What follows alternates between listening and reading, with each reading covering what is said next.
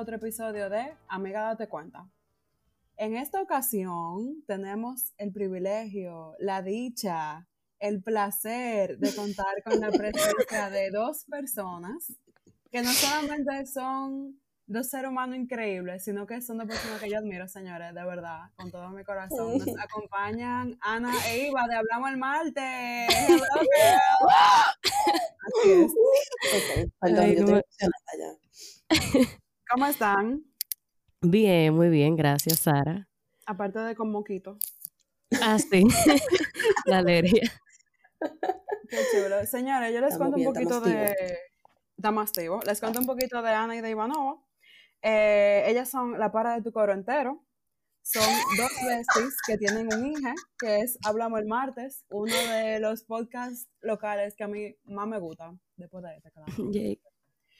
Eh, pero antes de conversar de su proyecto, que, que me encanta y de verdad que soy fan, eh, a mí me gustaría que ustedes me contaran un poquito sobre ustedes y su trabajo. Eh, ustedes son psicólogas y trabajan con investigación, pero son dos campos que son muy interesantes y yo, que yo creo que nada más son ustedes dos las que yo conozco que están full leyendo en eso. Cuéntame. Iva. Eh, bueno, nuestros back- backgrounds son similares. Ana y yo estudiamos juntas eh, y trabajamos juntas por un, como por, ¿cuánto, Ana? Un año. Un año más. yo. Ujú. Eh, y luego Ana se fue a hacer una maestría y desde que Ana volvió yo me, yo me fui a hacer un doctorado y las dos nos hemos como que enfocado en investigación. Eh, mi área es más...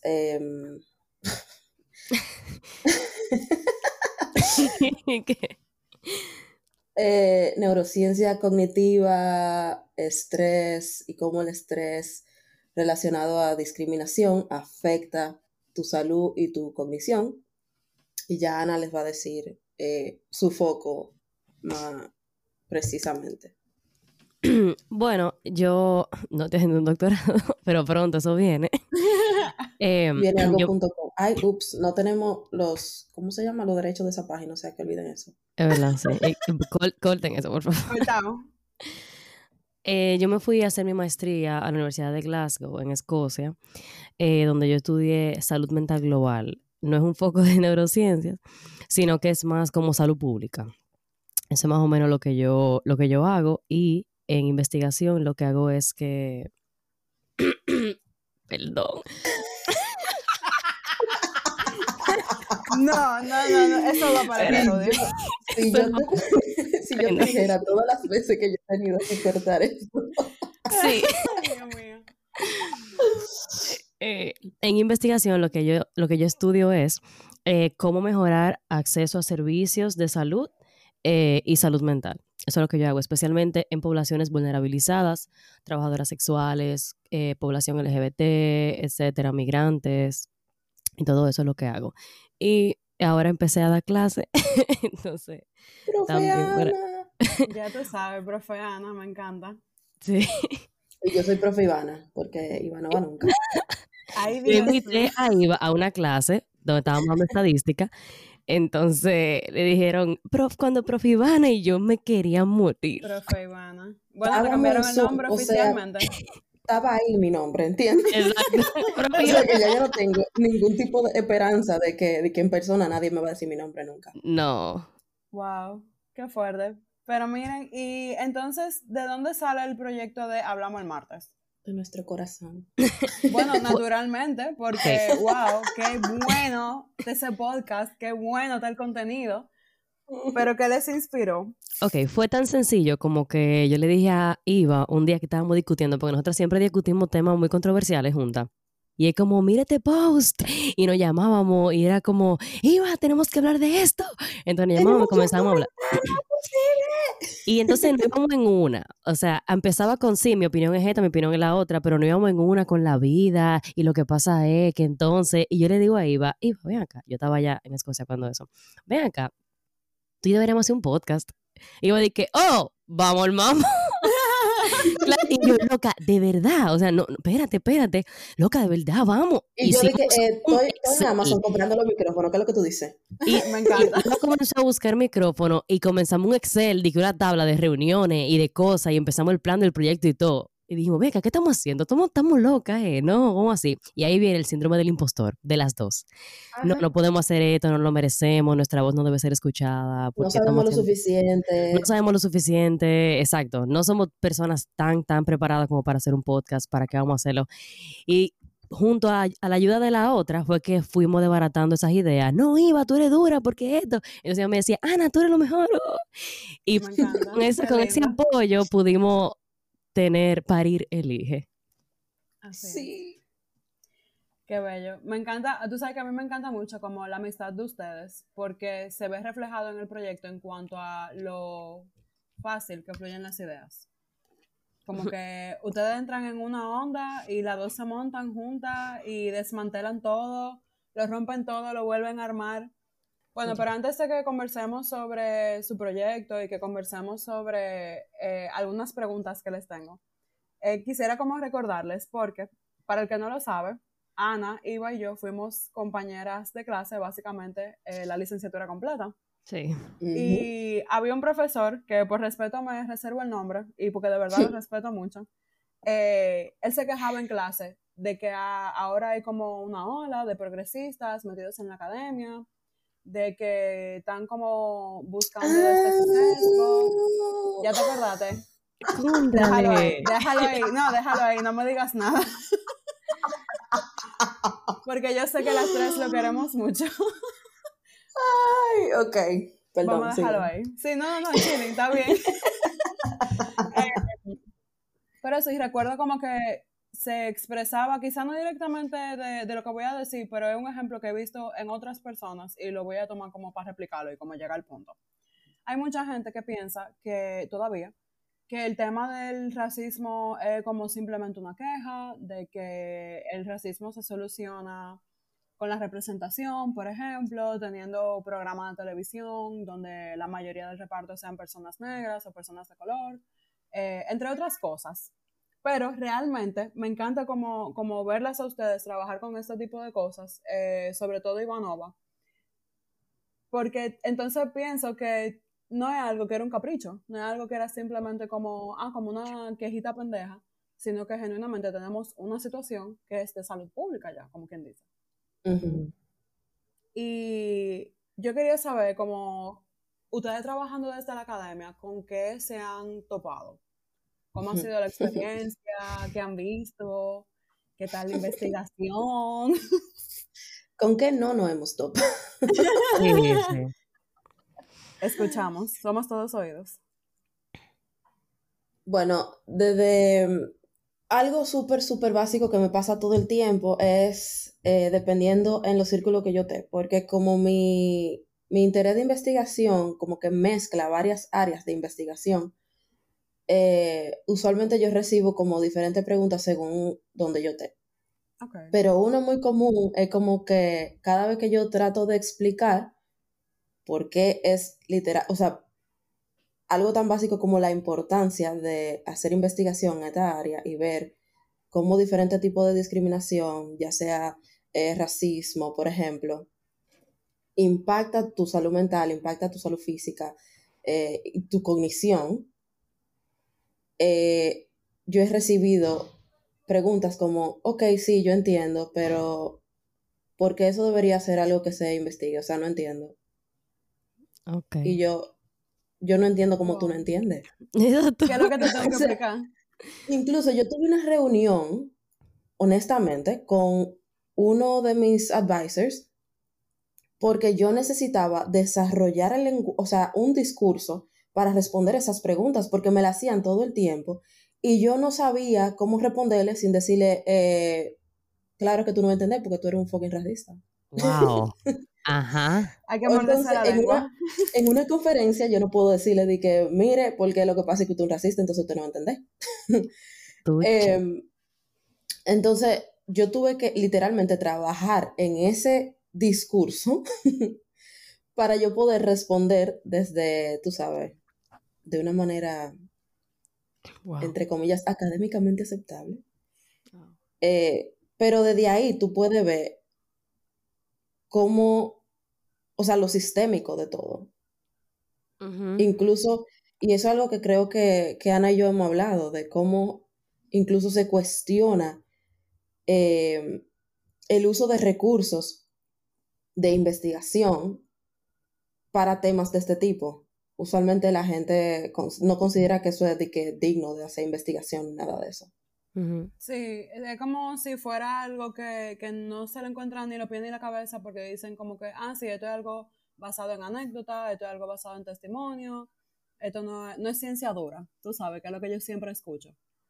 Claro, y, y también sale la típica de, ah, pero es que eso es algo de tu, de, de tu opinión subjetiva, no sé qué, y la investigación tiene que ser objetiva, objetiva, pero lo que usualmente la llama objetivo es un punto de vista cis, hetero, blanco, eh, able-bodied, eh, que al final no termina siendo objetivo nada, termina siendo objetivo para ti porque tú cumples con esas, eh, tú estás dentro de todas esas categorías. Si a eso vamos, están hablando de su propia subjetividad, que es lo irónico.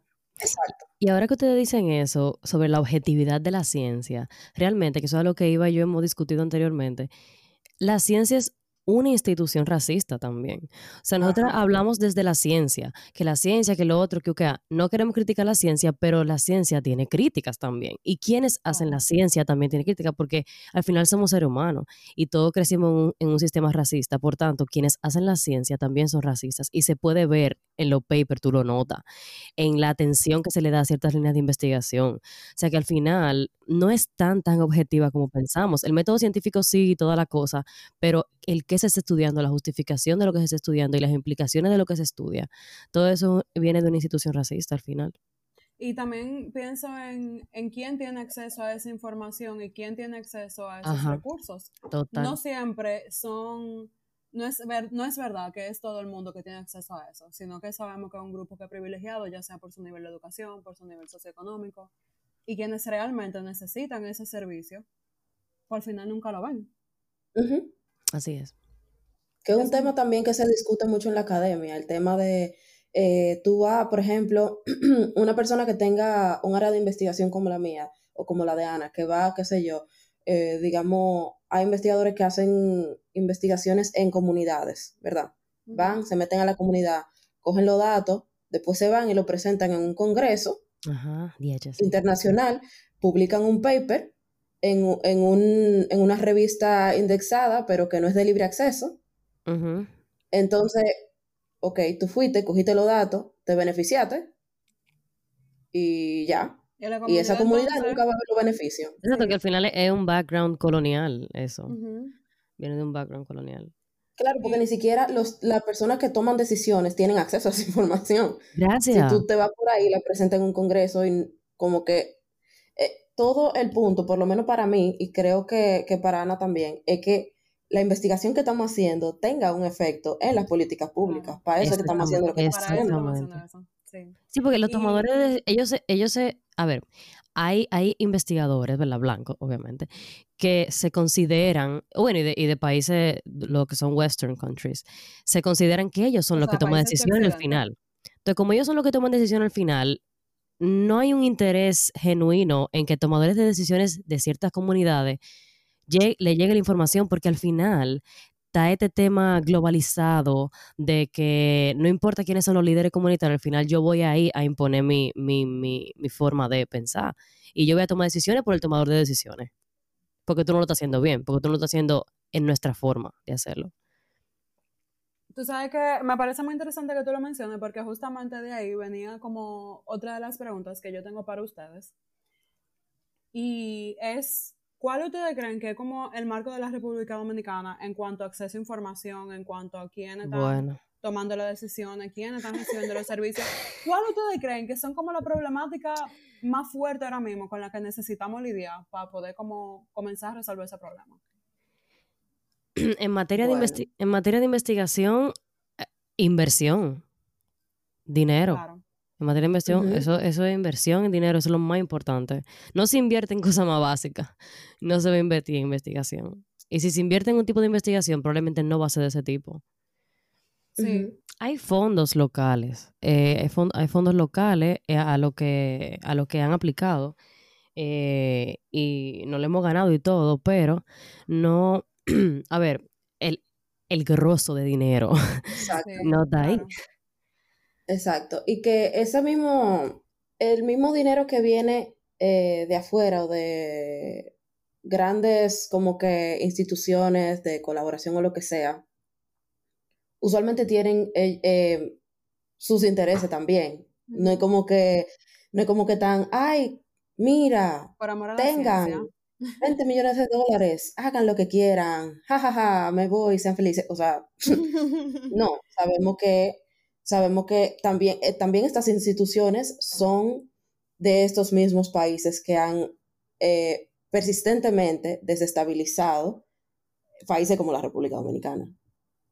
Entonces tampoco hay, hay dos formas de verlo. Tampoco es como que los salvadores, ni, ni es como que ay, son tan desinteresados porque están dando este dinero para que hagamos investigación en esta área, sino que ellos también tienen su beneficio y como, como yo digo, como que eh, realmente tú no me estás regalando nada, esos cuartos probablemente eran de nosotros.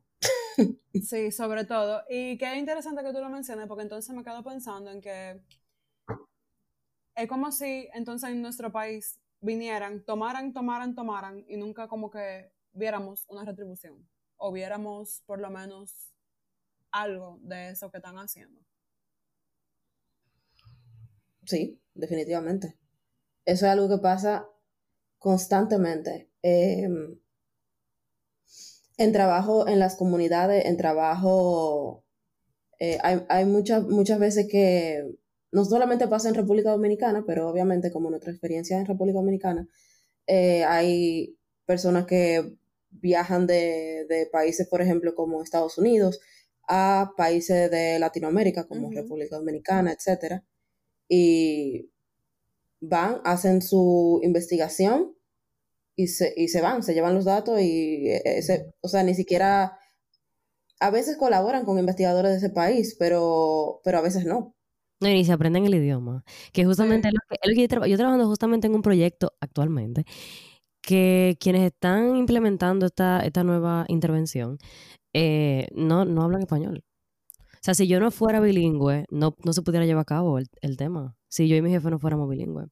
Otra cosa que, em, que era justamente con lo que ustedes estaban hablando, y es que no solamente viene y se toma y se toma y se toma y se llevan, sino que toman y se llevan lo que les interesa, porque hay temas que a nosotros nos conciernen, hay temas que a nosotros nos importan, por ejemplo, alfabetización, que es de lo que estábamos hablando ahorita de las investigadoras anteriores, alfabetización, eh, temas que, que a nosotros nos aquejan, pero ellos como no es importante para ellos, pues no nos lo publican, no, no, no, no lo, no lo fund, o sea, no, no es importante. Hasta el final es lo que le conviene a ellos y al final no hay ningún, no hay ningún beneficio tanto para nosotros así, porque la realidad de nosotros no, no se está viendo eh, mejorada, vamos a decirlo así, por las colaboraciones de investigación que se están haciendo internacionalmente.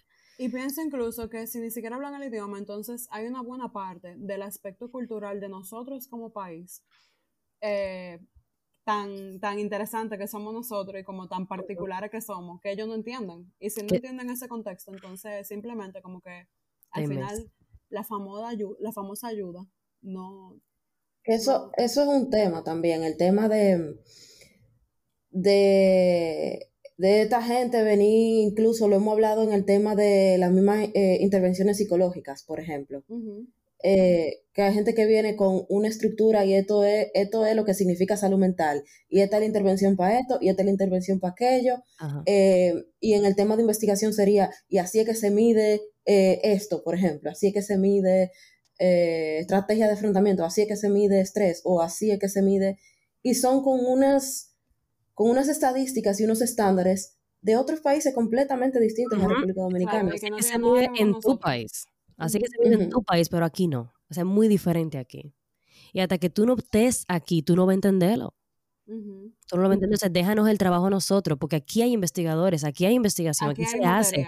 Y aquí hay, o sea, no, no, no digamos recursos, pero aquí hay personas que pueden hacer el trabajo. Exacto. Sí, totalmente de acuerdo. Hay mucho talento, hay mucha gente brillante con deseo de, de trabajar y de hacer un buen trabajo. Totalmente. Y, y dentro de eso mismo cabe también que Ana y yo, por ejemplo, si nosotros vamos a ir a una comunidad, también es nuestra responsabilidad escuchar a la gente de la comunidad. No es que nosotras, ok, somos de República Dominicana y por eso podemos meternos en cualquier barrio a hacer cualquier investigación. No, porque esa experiencia no es la mía. Mi experiencia es de mi barrio, ok, perfecto, ahí sí. Pero en otros lugares donde nosotros no tenemos experiencia vivida, es incluso mala práctica no escuchar eh, la- las necesidades reales de esa, de esa, de esa comunidad. Y ahí está la importancia de la tan criticada investigación cualitativa. O sea, para tú poder irte y conocer una, una población, conocer una problemática, tú tienes que hacer investigación cualitativa. Y la investigación cualitativa está criticada, pero lamentablemente hay preguntas de investigación que solo se van a poder responder correctamente con una metodología cualitativa.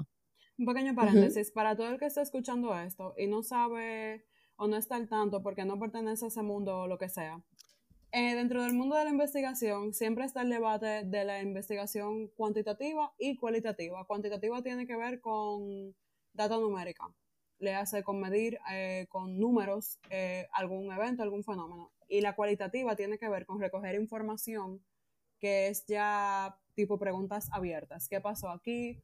Eh, interpretar alguna situación, recoger anécdotas, por ejemplo, en el caso de intervenciones psicológicas que se hagan en comunidades, como me ha tocado hacerlo a mí también.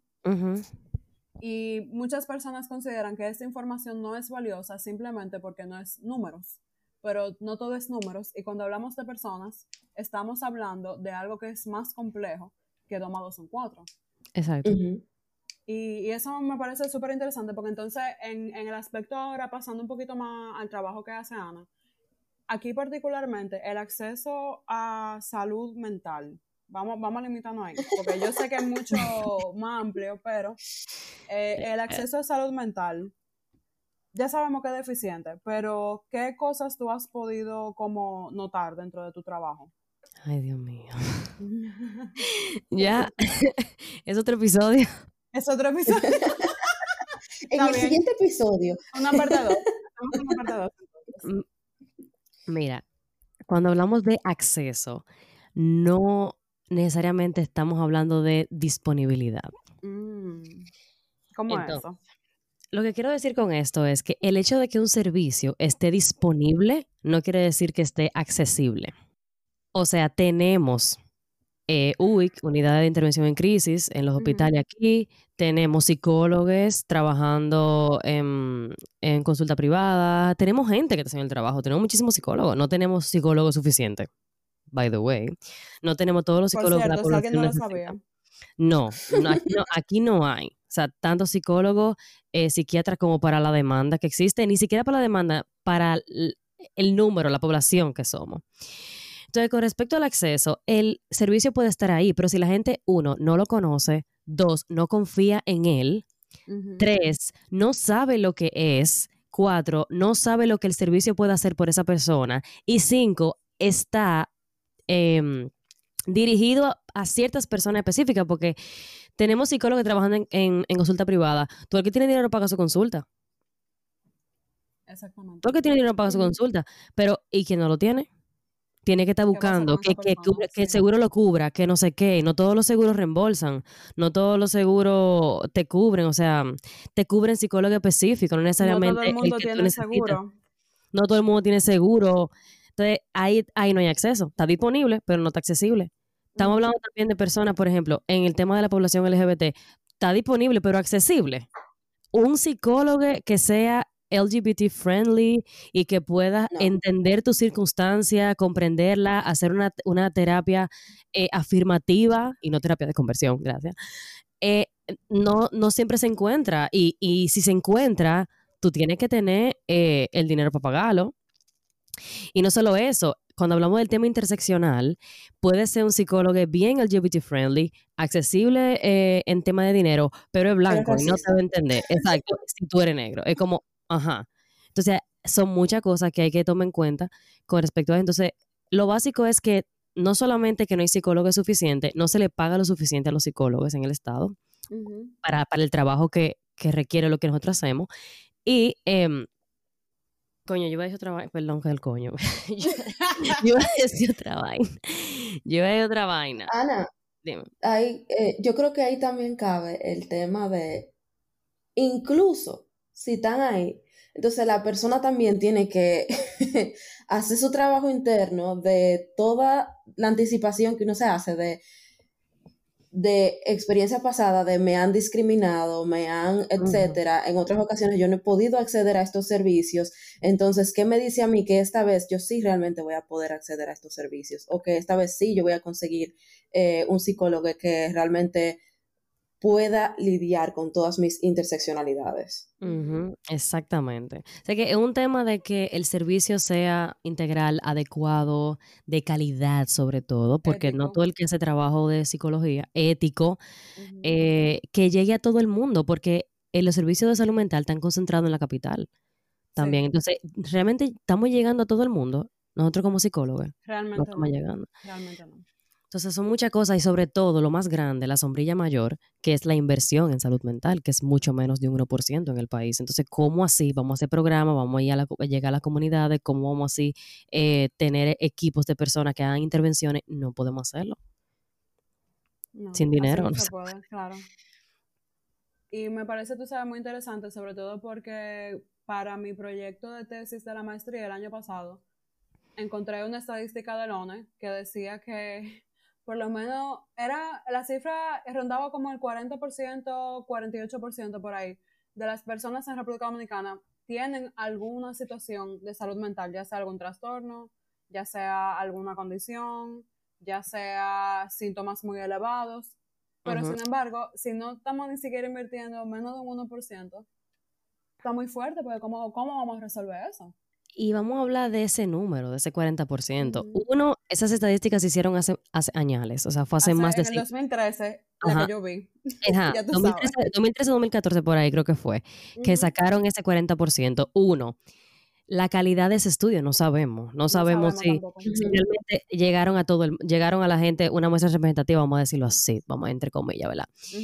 Y, eh, y la gente que no te dice y la gente que no tiene un diagnóstico porque nunca ha accedido a, a servicios de salud mental, ¿cómo tú llegaste a ese punto si no tenemos data suficiente? Tú entras a la ONU y tú no tienes data, o sea, no está accesible a la gente decir que tanto tienen eh, trastornos eh, psicóticos, tanto tienen esto. Entonces, ¿cómo, ¿cómo tú lo hiciste eso? ¿Tú fuiste gente por gente a preguntar? Eso, eso estaría interesante revisarlo, tú sabes, y sobre todo porque solamente se, se hablaba de depresión, ansiedad y adicción. No se hablaba de Oye, Ah. No, en ningún Oye. momento se mencionaba, por ejemplo, ni autismo, ni ninguna otra necesidad específica. ah, se hablaba también de abuso de sustancia. Sí, Ah, bueno, sí, adicciones, sí, abuso de sustancia. ajá. Eso es que hay que ver de dónde viene el número también, hay que analizar mucho. O sea, lo- los, las investigaciones, que eso fue algo también que aprendí mucho en la maestría, las investigaciones epidemiológicas, eh, lo que hablo, busca prevalencia, incidencia, no sé qué, esas cosas tienen, tienen, o sea, hay que, hay que buscar explicaciones alternativas a esos números, porque hay que tomar en cuenta el tema del treatment gap, la gente que no llega a servicio, la gente que no sabe su diagnóstico, la gente que no sabe identificar que tiene algo, cómo te lo va a responder, cómo se hizo la investigación. O sea, esos números normalmente son mucho más, son mucho más. Sí, claro, porque al final obviamente no engloba a todo el mundo. Y eso, eso es, yo creo que es la parte como más interesante y como más, ¿cuál es la palabra que estoy buscando? Challenging en español, por favor, ayúdenme. Y perdón. Un, reto, no sé. Exacto, esa es la parte como, como más... re- reto. Sí, esa representación, vamos a decir, significativa, entre comillas. Ujú. Un tema. Es un tema. Señores, y yo creo que hemos hablado mucho de muchas cosas, de temas súper pesados. A cada uno podemos sacarle, uff, muchísimo. Pero, Una temporada. Sí. mi amor, no, no, no, un proyecto aparte para eso, honestamente. que personalmente yo creo que eso es lo que ustedes están haciendo, pero corríjanme si estoy en lo equivocado, por favor. Eh, sí, algo así. Sí, tú sabes que eso es lo que más me gusta, porque ustedes hablan como de tantos temas, y, y, pero desde ese punto de vista, entre comillas, objetivo. Ujú, exacto, entre comillas objetivo. Pero lo, lo que queremos es que al final todo lo que, todo lo que hablemos, que son muchos temas diversos, como o sea, tú dices, pero que al final caiga en cuál es el impacto en la salud mental y que siempre tenga una base. Mm, Para no decir base científica, vamos a decir una base crítica. No, se critica. Totalmente de acuerdo. Y a ver, yo creo que ya esta es como, como la pregunta de cierre perfecta para mí después de esta conversación tan iluminadora. Eh, según ustedes, ¿cómo podemos los psicólogos trabajar para asegurar que esos espacios estén accesibles y disponibles para las personas que realmente lo necesitan? ¿Y cuál es la parte favorita de ustedes de trabajar con este tipo de temas?